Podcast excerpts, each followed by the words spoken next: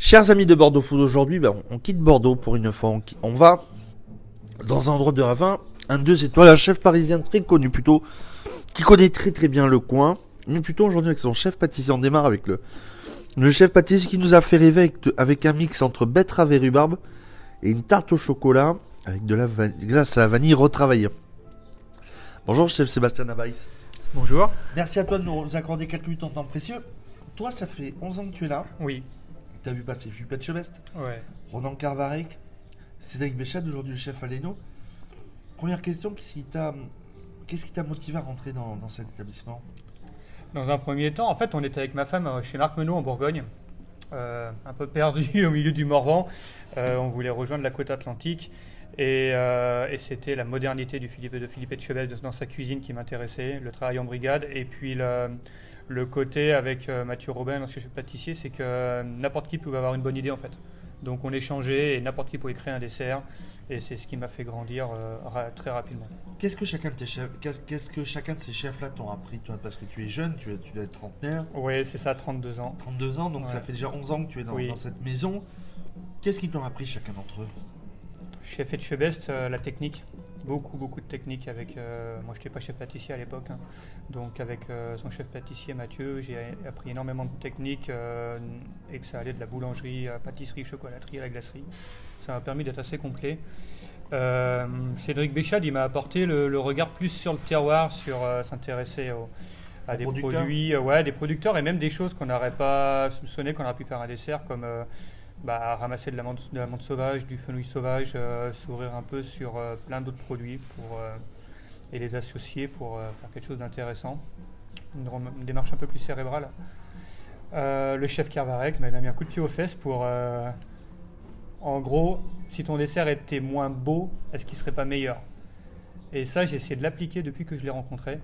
C'est est-ce que ça serait pas meilleur si c'était pas moins beau? En enlevant de la technique qu'on emmène pour un visuel, et est-ce que finalement il y a un intérêt gustatif là-dedans Et le chef Aleno aujourd'hui? Le chef Aleno, euh, de, de réfléchir, et de, de réfléchir, réfléchir, réfléchir, d'emmener une histoire, euh, de travailler le produit euh, jusqu'au boutiste, et, mais d'avoir une réflexion en fait, énormément, avant même de sortir de dessert, avant même de, de prendre un fouet, un cul de poule, De réfléchir un petit vraiment peu de travailler. Qu'est-ce qu'on veut emmener au client? de réfléchir qu'est-ce que va être ton dessert euh, Ouais. dans, le, dans la forme, dans le goût, dans, dans, dans, les, dans tous les sens. Ouais, déjà d'emmener euh, par exemple, euh, on peut parler du produit du lait, là, qu'un des nouveaux desserts qu'on a sorti à la carte.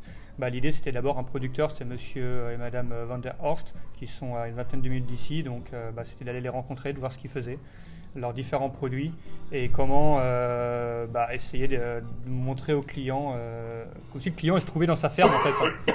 Donc, euh, donc on son produit, euh, le travailler peut-être même le plus simplement possible en fait mais de façon juste et équilibrée dans l'assiette. De respecter le, le produit en lui-même, de ne pas trop le dénaturer. Ouais, bah, le- la glace au lait, par exemple, c'est une glace au lait euh, de ce qui est le plus scolaire.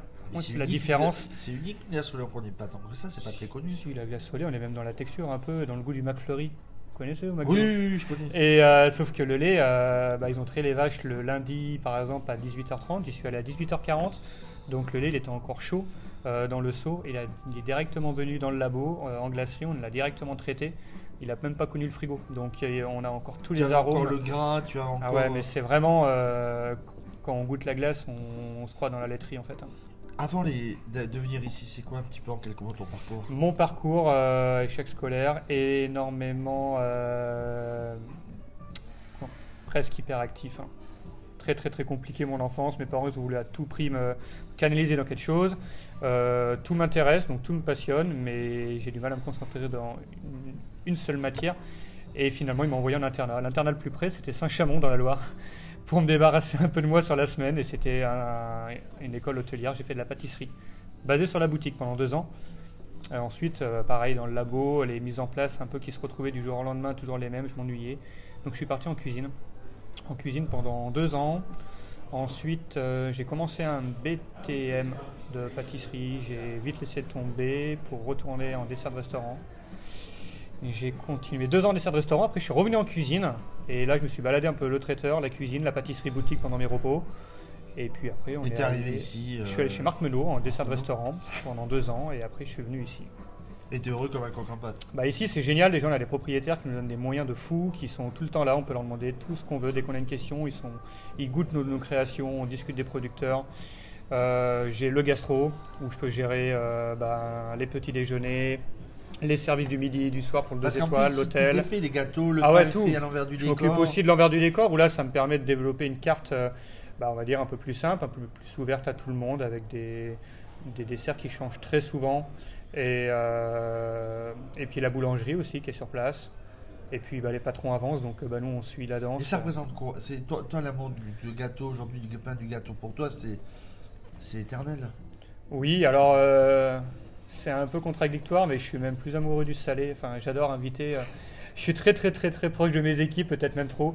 Et c'est quasiment tous les week-ends où je les invite à la maison et euh, pour faire du, du salé. Vraiment, mon truc c'est le salé. Et en fait, on part du salé pour faire un dessert. Souvent, pour moi, le- la pâtisserie c'est de la cuisine. Deux des desserts que vous avez à la carte, euh, peut-être des classiques pour toi, le betterave rhubarbe Oui.